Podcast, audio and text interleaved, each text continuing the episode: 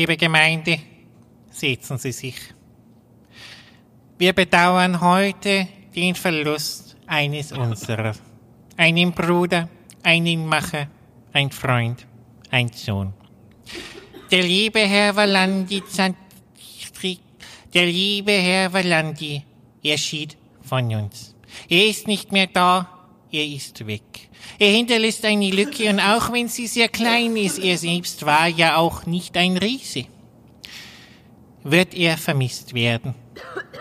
Liebe Gemeinde, wenn Gott eine Tür schließt, macht er auch gleichzeitig ein Fenster wieder auf und durch dieses Fenster, da blickt er hinein, der liebe Valandi. Vom Himmelsfenster nach unten guckend, hoffentlich nicht spuckend. Ja, da wacht er jetzt nun über die, die er zurückgelassen hat. Und jetzt möchte ich einen seiner engsten Vertrauten und Verbündeten das Wort übergeben, der Dennis Bötsch. Vielen, vielen Dank, Euer Hochwürden. Ja, ich habe gehört, bei einer, bei einer Rede sollte man immer mit einem flapsigen Spruch anfangen um das Eis zu brechen. Ich hatte ja auch schon was vorbereitet und zwar, der Weg in die Ewigkeit ist doch nicht gar nicht so weit. Um sieben Uhr fuhr er fort, um acht Uhr war er dort. Ich denke, das könnte man als Valandis Lebensmotto zumindest in der letzten Stunde seines Daseins nutzen. Ich weiß gar nicht selbst, wo ich ähm, anfangen Dennis, soll. Wie ich, ja, was, Tobi, Tobi, ich bin hier gerade mitten in der Trauerrede. Valandi hat angerufen, der ist nur im Urlaub. Der kommt in ein paar Wochen wieder. Ah, okay.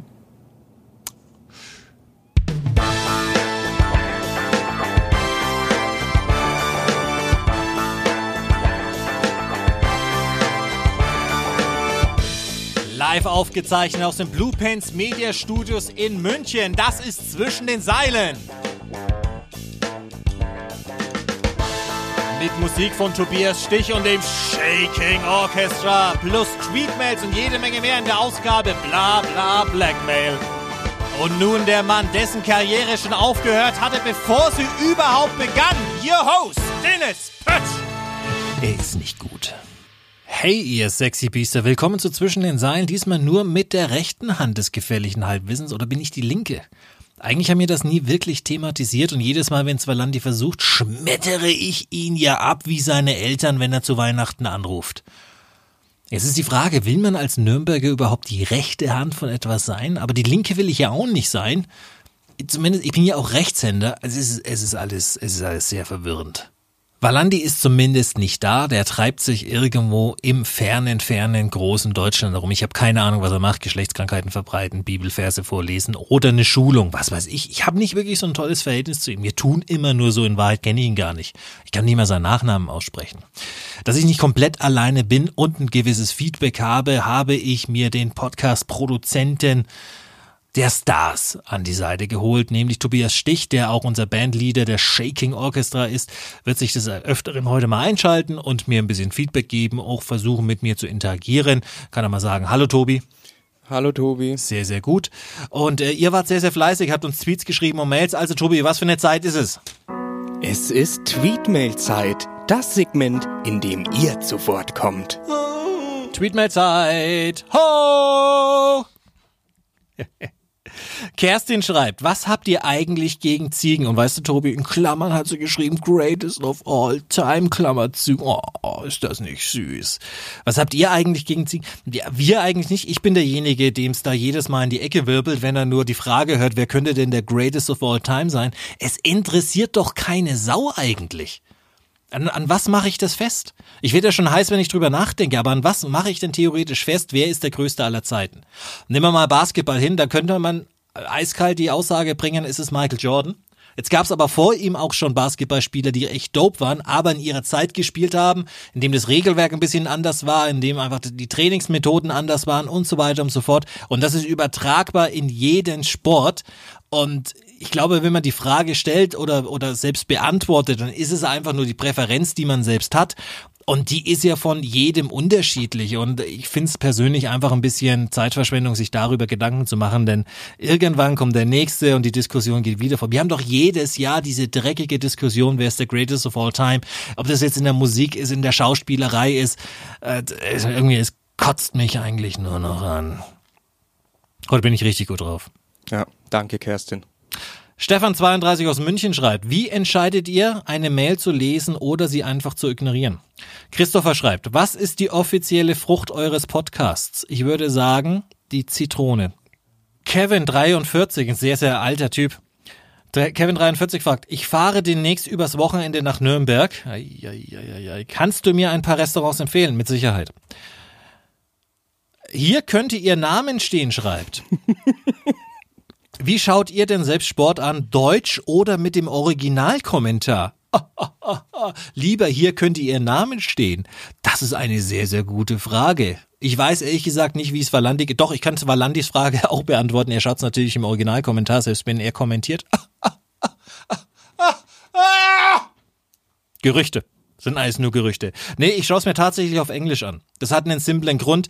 Ähm, dieser hochproduzierte Sport, ob das jetzt im MMA-Bereich ist oder auch äh, Football in Amerika, da sind die Kommentatoren so ein großer Teil in diesem kreativen Prozess auch schon im Vorfeld und die wissen natürlich, wann, wo was jetzt nicht passiert, aber wann mal eine Überleitung erforderlich ist, wann welches Videopaket eingespielt wird und so weiter und so fort.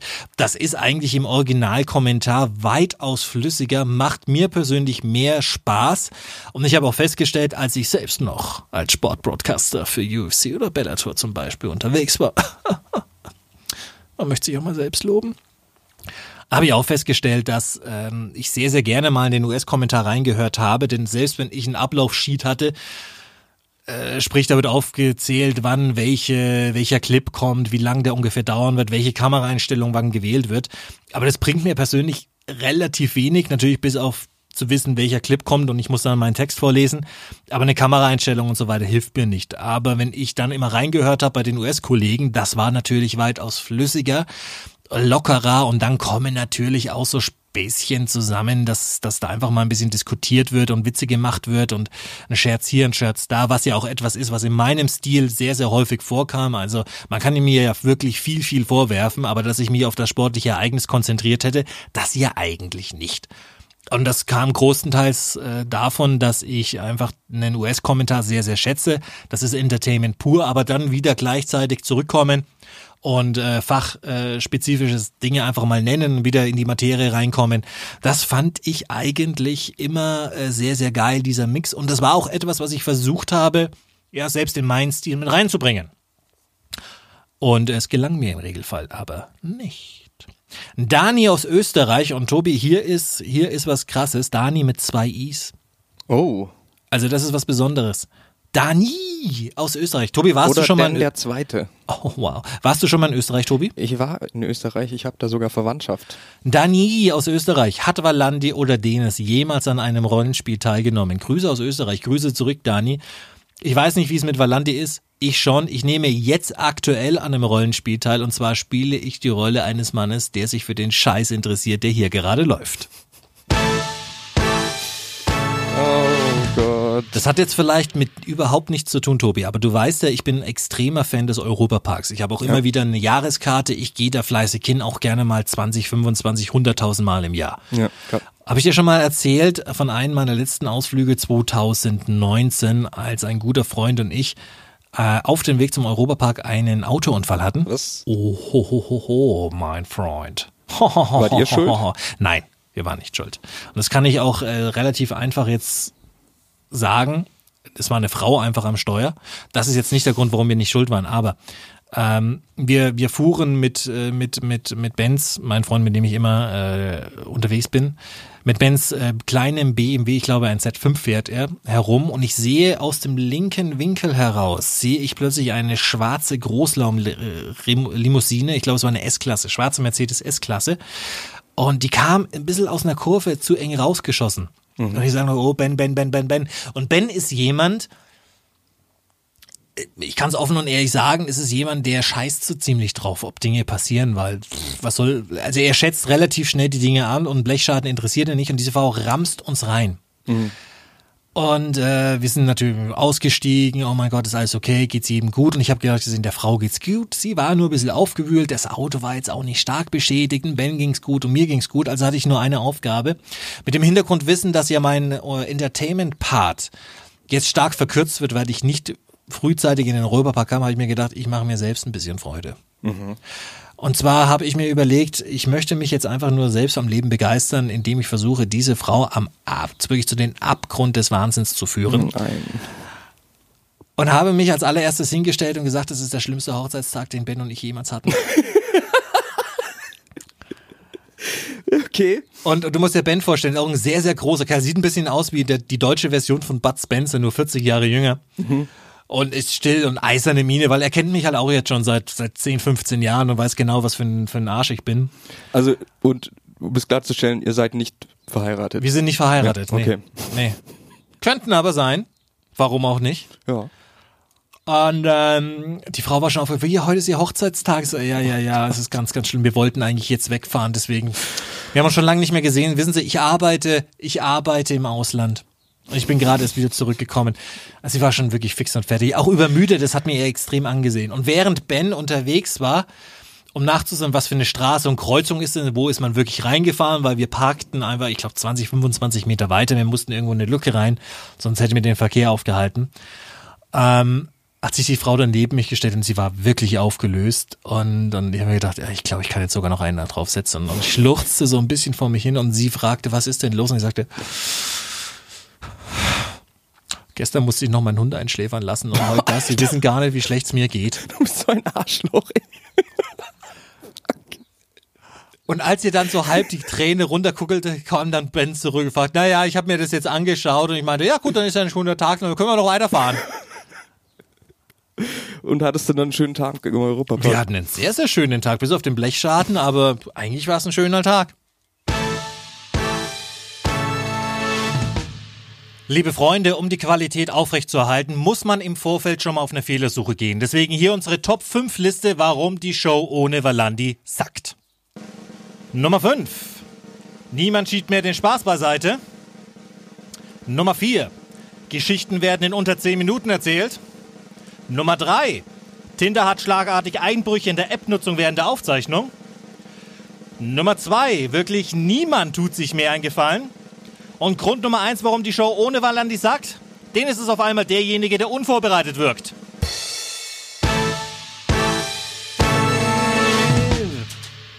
Ich habe jetzt gerade etwas gemacht, was ich normalerweise überhaupt nicht tue und ich darf eigentlich Valandi auch gar nicht mehr böse sein. Und zwar habe ich mir in einer kurzen Pause einfach mal mein Handy geschnappt und bin etwas durch Social Media durch, insbesondere durch Twitter, Instagram und YouTube.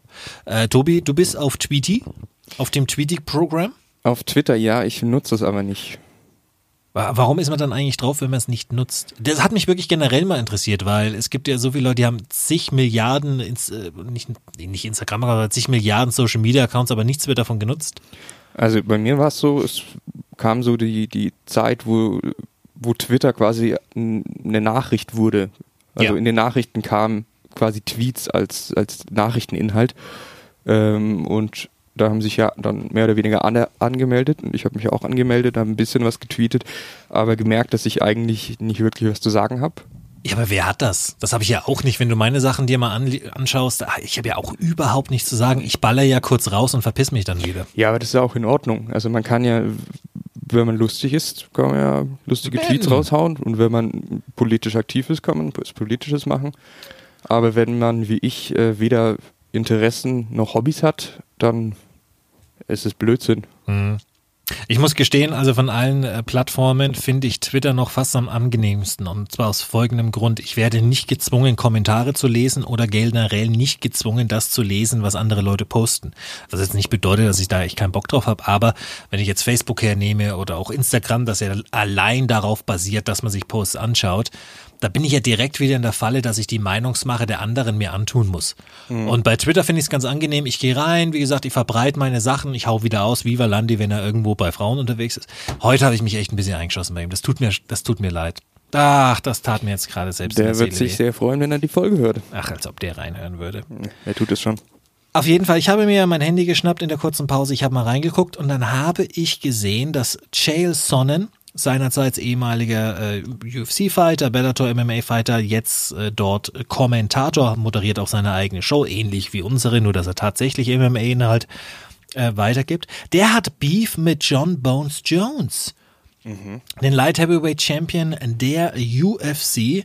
Und äh, die ganze Sache entstand anscheinend, als Chael Sonnen ein YouTube-Video postete, in dem er nur wenige Minuten darüber spricht, dass äh, John Bon Jones mit seinem Verhalten die UFC eigentlich auffordert, die Entlassungsunterlagen ihm zu schicken.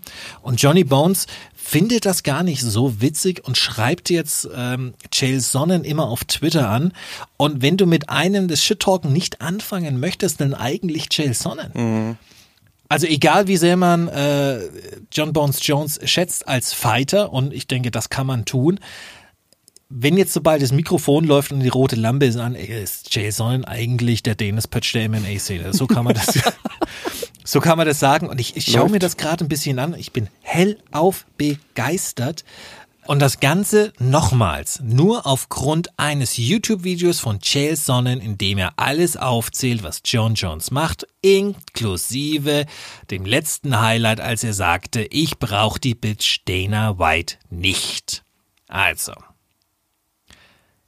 John Bones Jones schreibt, den Hass, den du für mich empfindest, ist nicht mehr mehr motivierend. Ehrlich gesagt ist es nur noch traurig. Ich könnte mir nicht vorstellen, so viel über einen anderen Mann nachzudenken. Ich hoffe, meine Reaktion verschafft dir weitere 5000 äh, 500 Dollar. Genieße die Aufmerksamkeit für mich. Und da merkst man schon wieder, okay, Go-To-Point ist, äh, ich stelle die sexuellen Präferenzen meines Gegenübers in Frage mit dem Spruch, ich könnte ja niemals so viel über einen anderen Mann nachdenken. Hier kommt Mr. Eloquenz, Jail Sonnen. Ich kommentiere ja über viele Dinge, Bonesy Boy. Im Gegensatz zu dir interessieren sich die Leute für das, was ich zu sagen habe. Und weil du ja alles daran setzt, dein Vermächtnis zu zerstören, deine Fans zu vertreiben und deine groteske Undankbarkeit als Angestellter zeigst. Ich genieße es, das hervorzuheben. Ziemlich einfach, es braucht nur wenige Sekunden. Ich freue mich auf dein nächstes Desaster. Das ist schon schön. Das tut eigentlich überall weh, weil es so ein Stück weit Wahrheit beinhaltet, weil das sind ja Dinge, die er macht, ob gewollt oder ungewollt, aber die sitzen. Bonesy kontert natürlich mit dem ultimativen Gamebreaker. Ich bring die Frau mit rein. Zitat. Mann, den Arschtritt, den ich dir verpasst haben, muss dich ja für den Rest deines Lebens gekennzeichnet haben. Bist du auch nachts mit deiner Frau so leidenschaftlich? Das Ganze dann gefolgt von einem Du hast einen kleinen Pimmel-Joke von Sonnen, aber auch das wirklich schön umschrieben. Wobei ich aber sagen muss, Bonesy ist doch schwarz. Es gibt ja Klischees nicht ohne gutem Grund. ja, jetzt haben wir, jetzt haben wir natürlich auch alle Zuhörer abgefangen. Jetzt haben wir auch noch eine kleine Pimmel mit reingebracht, oder? Ah, ja, ja, ja, ja, ja, ja. Das ist doch mal, das ist, das, soll- das sind Dinge, die mich ehrlich gesagt mittlerweile mehr interessieren als das MMA-Geschäft an sich. Klar, also so einen richtig coolen Fight schaue ich mir gerne mal an und den finde ich auch aufregend, aber das, was die zwei da gerade treiben, ist ja grandios in meinen Augen. Also das da, da, die halten ja wirklich in jedem Entertainment-Programm stand, egal wer es ist. Warum wir uns nicht mehr mit solchen Dingen beschäftigen, in Deutschland gerade, frage ich mich sehr. Wobei ich jetzt nicht sage, dass wir das im deutschen MMA-Bereich nachmachen sollten, weil das, was die Jungs in den USA machen, ist schon Höchstleistung. Ich könnte mir jetzt auch ehrlich gesagt nicht vorstellen, Achtung, nicht rassistisch jetzt gemeint. Ich kann es mir halt auch ehrlich gesagt nicht vorstellen, ähm, jemanden aus unserer, aus, uns- aus unserer Szene da zu verwenden, äh, bei dem die Sprachbarriere schon noch da ist, egal wie lange er in dem Land ist. Das wirkt einfach dann nicht mehr, das wirkt nicht mehr unterhaltsam. Dann wirkt es wieder aggressiv und ich weiß, klar, es ist ein aggressiver Sport, aber du musst das ein bisschen zurückbringen und die Leute auf die Entertainment-Spur und, und, und Schiene bringen und dann dadurch verkaufst du natürlich mal wieder was.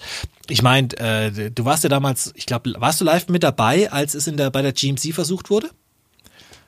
Die äh, Geschichte, in der Marc Bergmann äh, so gut dazwischen ging, warst du da live mit dabei oder Ähm, hast du nee, das? aber ich hab's op operated. Du hast es als, als Operator betreut. Da hat man es ja versucht. Mhm. Da hat man ja versucht, mal so einen Beef äh, künstlich, ich behaupte jetzt einfach mal künstlich zu erzielen. Der ging halt ein bisschen in die Hose, weil A, der Payoff nicht da war und äh, B, die zwei, glaube ich auch, das war Mo und äh, Schmolik, ne? Smolik, genau. Ja. Smolik und Mo waren das. Die waren halt beide nicht gut genug. Äh, Es, es hat halt nicht gereicht. Aber wenn ich mir sowas anschaue, was Ja, der wobei Chael und Smolik das nicht gewollt hat. Also das ging tatsächlich komplett von Mo aus. Ach, Mo hat gesagt, hey, pass mal auf, ich mach was und Schmolik wusste es Ja, nicht, der nee. stand nur da. Nee, Smolik ist, äh, wusste nichts und Ach, Ja. Das ist ja fies. Aber das wirkt, für mich ist es jetzt ein ganz, ganz neues Bild auf die Sache. Da kann ich ja gar nicht böse sein, weil die Antworten waren ja nicht sonderlich geistreich oder schnell oder gut. Nee, nee, das ist ja quasi das das, was ich mit Valandi ständig mache. Ich hau ihm einfach irgendwelche Sachen um die Ohren und hoffe, dass er darauf reagiert. Meine Güte, jetzt weiß ich erstmal, wie sich der kleine Kerl fühlt. Das ist Ja. ja fies. Mo, Mo, Mo, sowas macht man eigentlich nicht. Nee, die Situation war einfach die, dass, dass äh, Mo ja d- diesen Glory-Deal hatte Ja. Und ähm, es kam halt einfach nie zu einem Kampf. Und Mhm. dann hat Mo sich halt gesagt, dann mache ich halt jetzt das, was funktioniert. Ich mache Drama. Und es hat auch baby, funktioniert, Drama. dann gab es ja den Kampf auch. Ja. Und ähm, ihm tun zwar einige Sachen leid, die er gesagt hat mittlerweile, und aber er, er sagt, es ist halt Geschäft und es hat, hat ja funktioniert. Ja, das hat wirklich funktioniert. Also ich kenne Mo ja auch, ist ein super, super lieber Kerl außerhalb äh, des Rings, muss man ja dazu sagen. Äh, ich fand es einfach nur ein bisschen komisch, als es passiert ist. Du hast mir dann auch relativ zeitgleich, glaube ich, den Clip geschickt. Ich sagte, ah, okay, das ist ja schon ein bisschen Pro-Wrestling. Aber warum ist es, ich klar, ja klar, das, was Jay Sonnen macht, ob das auch damals mit Tito Ortiz war oder jetzt mit, äh, mit Jones, klar, das ist auch ein bisschen, man bedient sich an der, an der, an der alten WWF-Strategie. Let me tell you something, brother, und fängst einfach einmal an, äh, einen vom, äh, vom, vom Leder zu hauen. Äh, aber wenn dein Gegenüber nicht reagiert, dann, dann wirkt es halt so ein bisschen hokey-pokey und äh, ein bisschen lame. Ja, absolut. Aber jetzt, wo du sagst, ich habe das nicht gewusst, dass, dass Mulek es nicht im Vorfeld wusste, dass sowas passiert. Nee, ich bin, also für mi- mir kam es auch, in dem Moment kam es mir auch geskriptet vor. Ja, eben. Ähm, Besonders weil Marx vor allem so ruhig war. Weil Marc ist ein Kopf kleiner als die Jungs und geht, ich gehe da mal dazwischen. Ich Mhm. sage, ey, das ist. nee, aber ich habe auch mit, mit Marc geredet und er meinte, der Smolik hat, der hat wirklich gezittert. Ja, das ist klar, weil das ist was, wie, wie reagierst du jetzt? Du musst aber auch mal die Situation sehen. Du weißt es nicht, der andere haut dir die Dinge und so. An sich bist du ja in einer Umgebung, wo da die Fäuste fliegen sollten. Wie soll er denn da reagieren? Da ist ja alles in, in ihm, ist plötzlich angespannt und du weißt nicht, was los ist. Verarschen die dich jetzt hier gerade? Wird das negativ ausgelegt, wenn du handelst? Ähm, das ist schon hart. Also dann muss ich sagen, war das eine miese Nummer. mein Gott, das war ja mies. Es war mies, ja.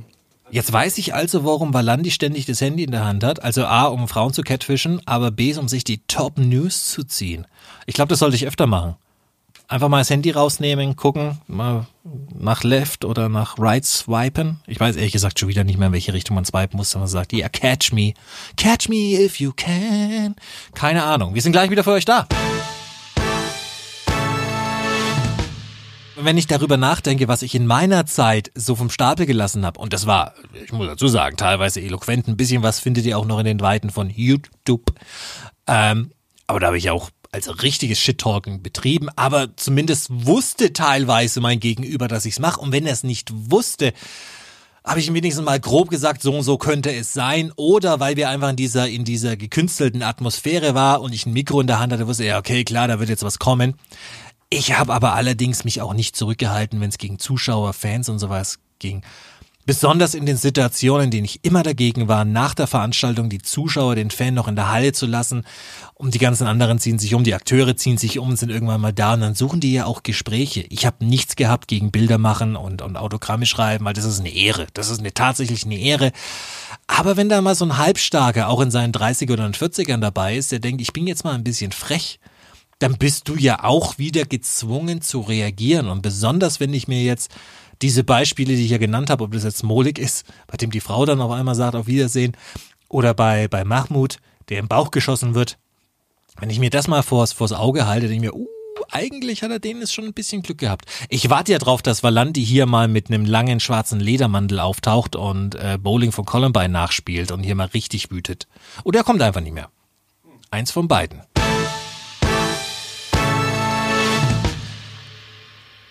Ich habe mir jetzt mal Gedanken gemacht, wie ich das denn versuchen würde zu vermitteln, wenn mich jemand fragen würde, hey, wie würdest du aber dann dieses Thema Shit-Talking oder Promo oder generell äh, vom Mikro an, arbeiten, wie würdest du es angehen? Und ich glaube, ich hätte da ein paar gute Pointer, die ich jetzt hier quasi umsonst rausballere.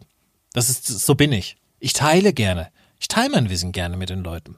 Und das ist eine, das ist eine Sparte, in der ich tatsächlich einiges zu sagen habe, denn frei reden hat man mal behauptet, wäre so ein gewisses Talent meinerseits und besonders in der Phase meines Lebens, in der ich des Öfteren mal Mikrofon als Anführungsstrichen Sportler, Anführungsstrichen vor einem Publikum in der Hand hatte, habe ich doch die ein oder andere Sache ganz gut gemacht. Ich habe auch meinen TV-Job, meinen ersten nur bekommen, weil sich Leute äh, damals bei einer Produktionsfirma per Zufall das mal angehört haben und angeschaut haben und dann sagten, "Oh, das ist ja gar kein so Trottel wie der Rest der anderen. Also vielleicht kann ich da wirklich was zu sagen. Zunächst würde ich mal herausfinden wollen, wer bist du überhaupt? Also mal Selbsterkenntnis, wer bin ich, was kann ich denn eigentlich? Denn ich glaube, der Ansatz zu sagen, ich bin der geilste Fighter der Welt, wir nehmen jetzt einfach mal den Kampfsportbereich generell, der ist ein bisschen schwierig, weil das sind alles harte Hunde, die man vor sich hat. Das Einzige, was einen unterscheidet, ist, entweder das Geschlecht oder die Gewichtsklasse. Ansonsten ist das Level heutzutage, besonders bei großen Firmen wie UFC, Bellator MMA, GMC oder auch beim Boxen oder Grappling oder auch Wrestling, ist das Niveau relativ gleich. Mittlerweile trainieren sie alle, seitdem sie kleine Kinder waren. Äh, Die Gurte werden nicht mehr so schnell verliehen. Das heißt, da ist eine Qualität im Können da. Jeder spart, jeder trainiert hat, äh, jeder schaut mittlerweile nach was aus. Also der Ansatz äh, rauszuballern, ich bin der Größte, ich bin der Beste, der tollste Athlet, ist, glaube ich, heute nicht mehr ein Verkaufsaspekt, der wirklich gefördert werden könnte. Das heißt, erstmal herausfinden, wer bin ich denn überhaupt? Wenn ich ein eloquenter Kerl bin, wenn ich ein intelligentes Bürschchen bin, warum dann nicht zeigen, dass ich intelligent bin? Jill Sonnen ist ein intelligentes Bürschchen. Der war auf dem College. Der hat studiert. Der redet auch wie jemand, der ein Broadcaster ist. Und das hat er auch damals in seiner UFC-Zeit gemacht. Das hat er auch damals bei Bellator gemacht. Wenn man dem Mikrofon in die Hand gegeben hat, dann wusste man, der Typ kann zehn Minuten füllen und nicht einmal wird der Satz zweimal drin vorkommen. Das ist seine Schiene. Was er nicht hätte machen können, in der Selbstreflexion wahrscheinlich, bei seinem Körperbau und seinem Gewicht zu sagen, ich bin der größte und krasseste Athlet. Das funktioniert nicht. Francis in der UFC, das wohl krasseste Heavyweight der letzten 20 Jahre, der könnte sowas bringen. Aber wenn du dir den auch anschaust und oh, da passt wirklich alles vom Körperbau her, Körpergröße, die Muskelmasse, die Frisur, der, der Dialekt, den er hat, also dieses brüchige Englisch, die tiefe Stimme, da möchte ich gar nicht, dass der spricht. Ich möchte, dass der sich hinstellt und vielleicht maximal einen Satz rausballert, nachdem er jemanden wieder K.O. geschlagen hat mit, ich bin der gefährlichste Boxer in der MMA-Geschichte. Der krasseste Striker. Das reicht mir vollkommen, da werde ich nervös. Aufs Wortgefecht würde ich mich nicht einlassen mit dem, weil da bricht er ein und zack, verkaufen wir wieder weniger Karten. Das ist ebenso. Dann, nächster großer, großer Punkt, finde immer ein Stück Wahrheit in dem, was du sagst. Denn wir kennen alle den Satz, die Wahrheit tut weh. Die Wahrheit tut nicht nur weh, sondern es macht's für dich als Redner auch wahnsinnig leicht, dich von einem Punkt zum nächsten zu angeln. Wenn ich nämlich jetzt anfangen würde, Tobi, ich würde mich über dich herziehen und erstmal mache ich mich über deine langen Haare lustig, wäre relativ unlogisch, denn du hast keine langen Haare. Genauso, wenn ich mich über ja, aber genauso, wenn ich mich auf der anderen Seite über Valandis Körpergröße lustig mache, dann ist das easy. Er kann ja nichts gegen die Körpergröße. Aber ich kann ein Stück Wahrheit in irgendetwas finden. Und darauf kann ich mich fixieren und da kann ich ein, zwei Dinge rauslassen. Und wenn ich das jetzt noch paaren kann mit Humor, indem ich eine gewisse Lächerlichkeit rausstelle, wie zum Beispiel die Tatsache, dass Valandi bei einer Körpergröße von 1,3 Meter drei Basketballschuhen trägt, dann ist das Satire. Dann kann ich das auch so erwähnen. Ja? Jetzt muss man dazu sagen, der Humor tut ihm nicht weh im, im direkten Dialog, aber das, was von den anderen da kommen wird, das wird schmerzhaft sein, weil darauf stellt sich der Zuschauer ein, der Zuhörer ein und die ballern das dann raus. Das funktioniert sehr, sehr gut. Und ich glaube, ein letzter wichtiger, wichtiger Punkt für mich, wenn ich es jemandem vermitteln wollen würde, was er tun sollte, damit er am Mikrofon nach was wirkt, keine Cheap Shots. Nicht beleidigend sein. Ähm, es, es, es ist zu einfach, über Dinge herzuziehen, wie äh, eine Sexualität in Frage stellen. Es ist zu einfach, äh, die, den Ehepartner, Ehepartnerin mit ins Spiel zu bringen, genauso wie Kinder und so weiter oder äh, eine Vergangenheit, in der mal was schlecht lief. Das ist viel zu einfach. Weil da kannst du, es kann nichts geändert werden und es sind auch Leute plötzlich auf einmal beteiligt, besonders bei den Familien, die nichts dafür können. Und dann bringst du dein Gegenüber eine Ecke, in der er reagieren müsste. Und wir wissen, irgendwann ist es einfach vorbei mit Worten und dann fliegen die Fäuste. Und wenn du an den Punkt deinen Gegenüber hast und weißt, er kann ja gar nicht reagieren, dann funktioniert sowieso nicht mehr. Und mittlerweile ist der Zuschauer auch da nach, ich weiß nicht, 40, 50 Jahren TV-Sportgeschichte, bei der Mohammed Ali ja schon gezeigt hat, wie es funktioniert und der auch nie beleidigend war, aber seine Gegenüber dann auf einmal beleidigend war. Der Zuschauer ist mittlerweile gepolt, dass er das ausblendet und sagt, äh, ist ja billig. Und ähm, Sport an sich, die Sportkarriere, genauso wie die Promos oder Interviews, wie man es nennen möchte, ist ein Marathon. Wir wollen ja die weite Strecke haben. Und wenn mein Arsenal wirklich sich nur auf Einzeiler und Beleidigungen, wenn es nur das ist, ja, dann habe ich ja keine Möglichkeit da auszubrechen, weil was irgendwann hält mir ja keiner mehr das Mikrofon vor die Nase und ein Verkaufswert ist ja das, was da auch außerhalb des Rings, des Oktagons, des Käfigs, ähm, der Matte, was du da darstellen kannst. Deswegen, liebe Freunde, üben vom Spiegel, üben, üben, üben. Da fragt ihr euch vielleicht, hey, was hat es mit dem Sport zu tun? Wir verkaufen Sport durch Emotionen und vor allem durch Sponsoren. Und die wollen jemanden haben, den ich wohin setzen kann, der reden kann ähm, und der den Brand ja auch verkauft. Viele Leute machen sich da ein bisschen über Axel Schulz immer lustig, dass der seit Jahren mit seinen Cappies durch die Gegend läuft und seine Sponsoren präsentiert. Aber wenn man sich überlegt, was der Kerl monatlich für Kohle verdient, nur weil er das macht, und weil er eigentlich ein sympathischer Kerl ist, den du hinstellen kannst, ja, denn du gut, der wird dir jetzt nicht äh, die, die großen Literaturwerke der Menschheitsgeschichte rezitieren können.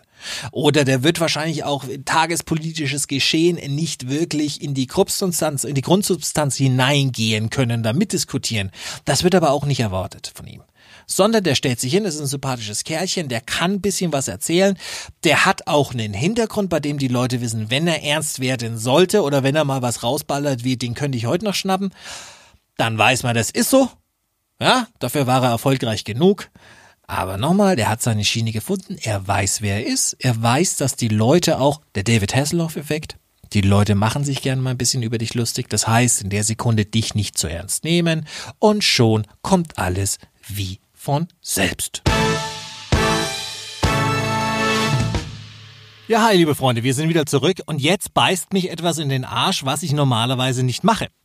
Normalerweise erzähle ich ja niemanden, selbst euch nicht oder auch gar Valandi nicht, was wir hier vorhaben. Da spare ich mir natürlich dann blöde Fragen, wenn das nicht passiert, was ich ankündige.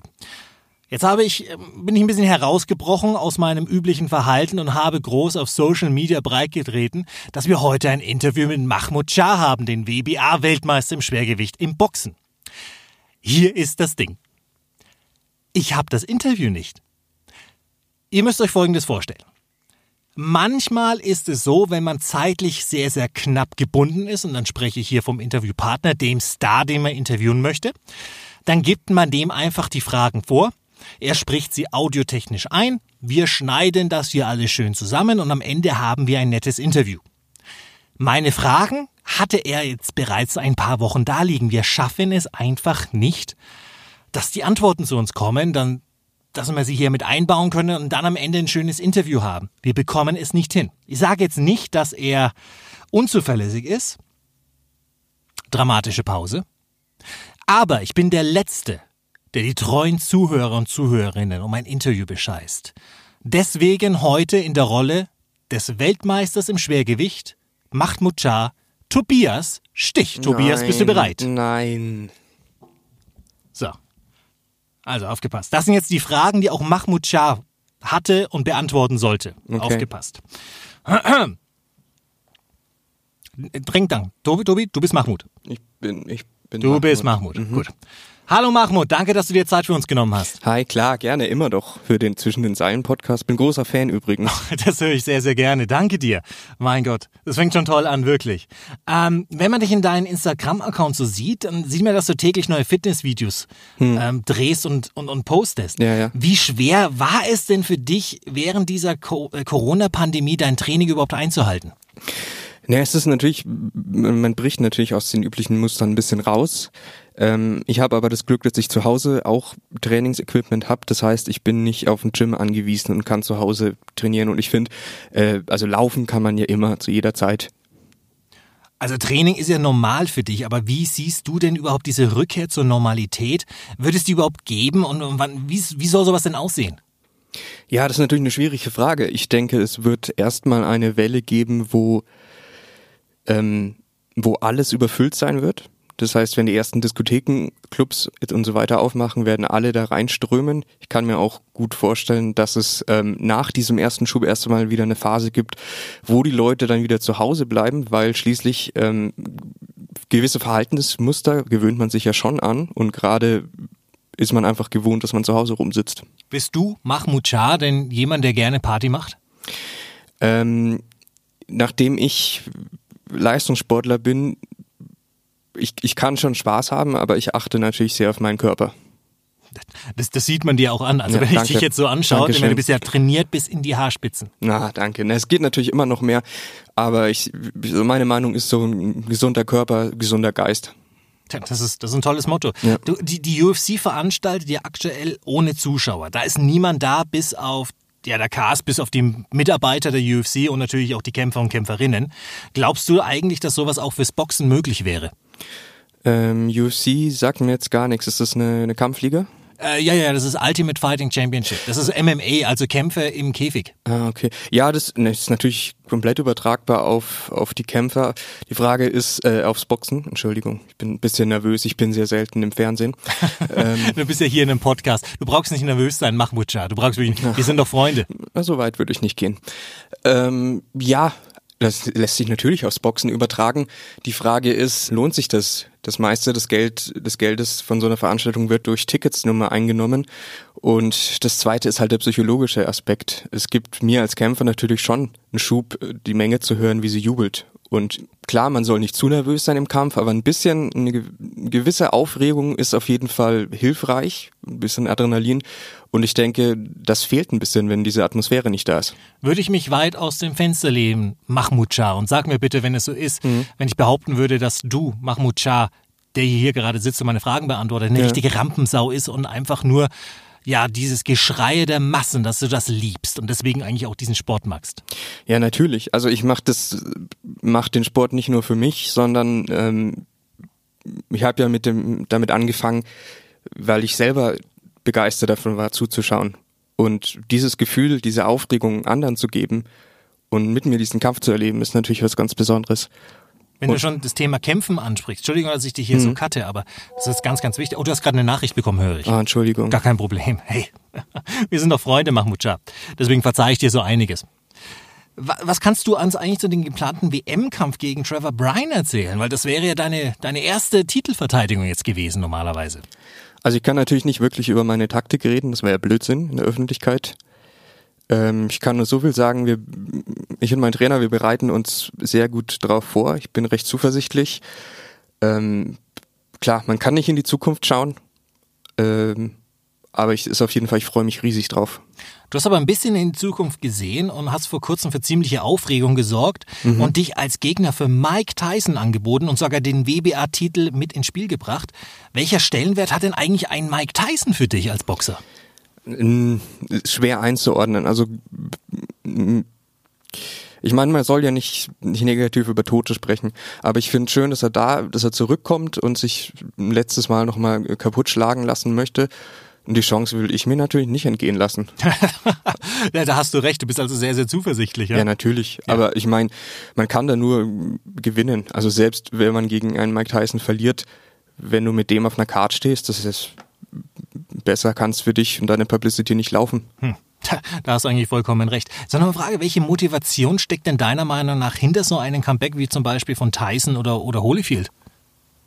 Boah, das ist ganz schwer zu sagen, aber wenn du mich jetzt äh, zwingen würdest, ähm, Sieh mal so, ich zwinge jetzt gerade dich, Mahmoud Shah, zwinge ich gerade diese Ja. Frage zu beantworten. dann, ja, ich müsste leider sagen Geld. Ja, das klingt, klingt schlüssig. Ja. Das, also Mahmoud Shah, du würdest jetzt auch sagen, hier würde, geht's ums Geld. Es geht ums Geld. Muss Ja, man sagen, äh, jeder muss leben. Ich meine, gerade wir, wir Kämpfer müssen auch leben. Also gerade Kämpfer müssen besonders leben, würde ich sogar behaupten. Und äh, es geht ums Geld, klar. Was wäre denn deine Taktik bei einem Kampf gegen Mike Tyson, jetzt egal ob Exhibition oder einen richtigen Fight? Wie würdest du da reingehen? Ich würde darauf achten, dass ich nicht, äh, dass ich meine, meine Deckung gut halte und drauf, drauf hoffen, dass seine Kondition einfach nicht so lange mitmacht. Also ich glaube einfach, klar, der bereitet sich super vor, der ist super durchtrainiert wieder, aber ähm, ein gewisses das Alter kann man einfach nicht abstreiten und es macht einfach was mit einem. Er kämpft einfach nicht mehr wie ein 20-Jähriger und dementsprechend glaube ich, wenn man die Chance hat, über die Distanz zu gehen, ist es ein, ein relativ sicheres Ding. Du bist ja der WBA-Weltmeister im Schwergewicht. Du hast die Krone bereits für dich erkämpft. Was sind denn überhaupt deine, deine Ziele? Gibt es überhaupt noch Ziele, wenn man, wenn man hier an der, an der Spitze steht? Naja, der, der nächste Kampf ist immer das, das nächste Ziel. Also ich, ich mache diesen Sport nicht für Titel, sondern weil ich diesen Sport einfach liebe. Das ist, das, das ist aber eine, das ist eine schöne Sache, weil den meisten Leuten geht's ja, wie- das ist schon gesagt, Mike Tyson, Evander Holyfield, vielleicht geht's da ja gerade ums Geld, aber du, Mahmoud Shah, du sagst dir, nee, du liebst den Sport und Nee. deswegen machst du das. Ganz genau. Ich Wahnsinn. möchte, ich meine, es kann natürlich auch sein, dass Mike Tyson, dass es ihm nicht um, ums Geld nur geht. Vielleicht juckt es ihn ja wirklich in den Fingern. Vielleicht möchte einfach nochmal dieses Gefühl, es ist ja wirklich wie ein Rausch, da zu stehen in, die, in diesem, wie heißt das Ding? Äh, Ring. In dem Ring. Ja. Dankeschön. Es ist ja wirklich ein, ein Gefühl, das sich kaum beschreiben lässt. Von, von Aufregung, Anspannung, Freude, ähm, Angst auch natürlich. Ähm, ich kann, das ist auf jeden Fall was, was, was süchtig macht. Also ich kann verstehen, wenn, wenn er tatsächlich das Gefühl einfach nochmal haben möchte. Machen dich, Mahmoud Shah, auch andere Dinge süchtig? Ähm, ja, ich bin unheimlich kaffeesüchtig. Hm. Also ohne meinen Kaffee geht gar nichts. Aber sonst versuche ich eigentlich relativ ähm, drogenfrei durchs Leben zu kommen. Wenn du sagst jetzt relativ drogenfrei, Mahmoud Shah, der hier gerade sitzt, Ja. du sagst relativ. Mhm. Was schließt das aus? Was schließt das ein? Also ohne Koks kämpfe ich gar nicht, Mhm. weil dann hätte ich ja auch einen, einen, einen unfairen Nachteil im Prinzip. Ja, ja. Und äh, ja, dementsprechend zum Runterkommen abends halt dann Opioide. Mhm. Das klingt aber auch äh, aus der medizinischen Sicht, denke denk ich mal, plausibel, das so zu machen. Ja klar, du musst immer, das ist genau wie beim, beim Kampfsport, es muss immer so ein Gleichgewicht geben. Ja. Das ist sehr wichtig. Ich hatte das Glück, ein paar Bilder von deinem Zuhause in Köln zu sehen. Du lädst mich ja auch immer wieder ein. Ich. Ja, bin mir klar. aber nicht sicher, Mahmoud Shah, ob du das ehrlich meinst. Doch, Also ich bin- natürlich. Ich bin, natürlich. bin mir da nicht sicher, nee, Mahmoud. jederzeit. Komm Ah, jederzeit super. vorbei. Das freut mich, das freut mich. Das Angebot würde ich gerne annehmen. Äh, dir scheint es ja im Leben wirklich gut zu gehen. Was hat dich im, Lie im Leben denn motiviert, um das alles zu erreichen? Du meinst jetzt das Sportliche? Ja, um alles, um dein Besitztum, um deine tollen Wohnungen. Du lebst ja in Köln am Hafen, du lebst ja in diesen, in diesen, diesen Hafengebäuden, diesen schönen L, umgekehrten L-Formen. Ich sag, Aha, ich sag immer mhm, ja, Tetris-Haus. Du lebst hier in einem Tetris-Haus. Ähm, du, wir müssen die Aufnahme kurz anhalten. Ja. Es regnet, glaube ich, gerade hart auf meine Couch.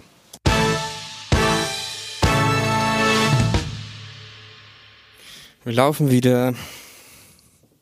Jetzt sind ein paar Sekunden vergangen. Hast du deine Couch denn in Sicherheit bringen können? Ja, ich habe sie noch retten können. Aus was, aus was für einem Überzug ist das? Ich schätze ja, wir können sie ja offen ehrlich ansprechen, Mahmoud Shah, du bist gut verdienender Athlet.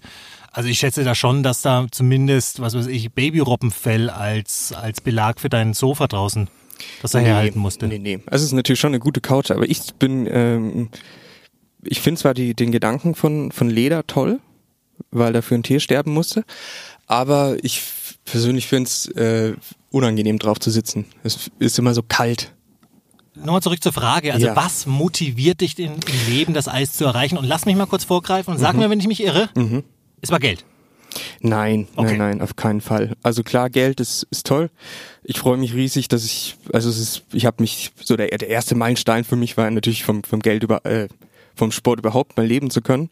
Das können ja viele Kampfsportler nicht, die müssen ja nebenbei äh, Podcasts machen zum Beispiel.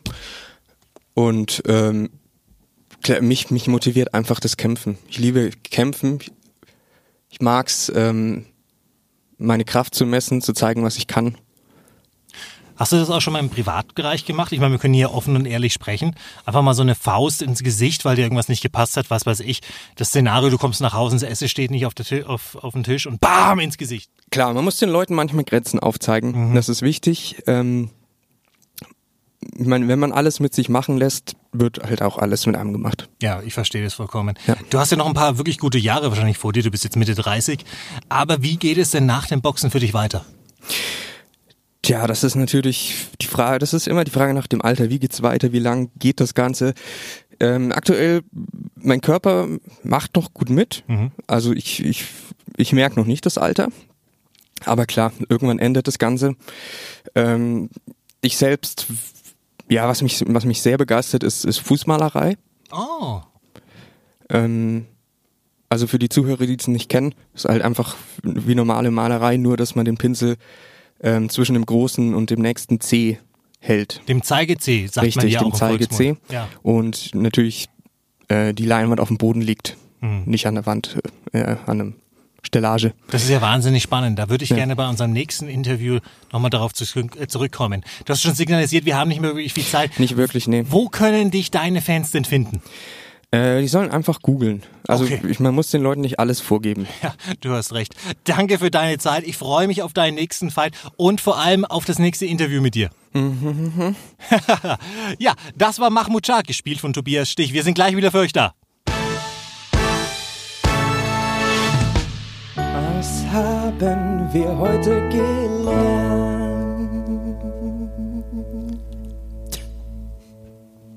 Was haben wir heute gelernt? Eigentlich haben wir nur gelernt, dass alles Konsequenzen haben wird. Besonders mein Shit-Talking, das ich betrieben habe, während Valandi nicht da ist. Mein Gott, freue ich mich drauf, wenn er selbst mal reinhört. Das wird unangenehm. Hey, Valandi, ich vermiss dich. Ich vermiss dich, Dicker. Cause I miss you, girl. Ach nee. Ja, Geschlechter ist ein Spektrum. Was haben wir noch gelernt? Äh, aufpassen, was man sagt. Das kann Konsequenzen haben, auch wenn ich es wahnsinnig unterhaltsam finde. Und ich bin sehr, sehr gespannt, was Johnny noch so weiter sagen wird. Also ich kann mir gut vorstellen, dass es dann nochmal einen sehr, sehr großen Hype gehen wird, besonders momentan. Lechzen ja die Veranstalter nach sowas. Vielleicht sehen wir zum ersten Mal Cross-Promotion äh, zwischen Bellator, MMA und der UFC. Und das wäre dann tatsächlich der Tag, an dem ich mal versuchen würde, die alten Kontakte wieder spielen zu lassen. Tobi, hast du noch irgendetwas? Nö, ich will Feierabend Du machen. willst Feierabend. Dann gehen wir doch langsam an den Feierabend.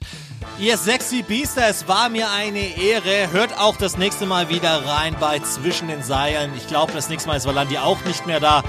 Hm, vollkommen egal. Hinterlasst uns ein 5-Sterne-Review, das wird uns sehr, sehr helfen. Mein Gott, habe ich jetzt gebettelt. Ich fühle mich schmutzig. Lasst die 5 Sterne da und haut einfach wieder ab. Und nicht vergessen, wenn ihr auch mal eine Nachricht hier vorgelesen haben wollt, unter den Hashtag Tweetmail. Ich bin TV. Er ist Etwalandipedia. Tobi ist Behindert. ich habe keine Ahnung. Wir haben keine Zeit. Wir sind raus. Auf Wiedersehen.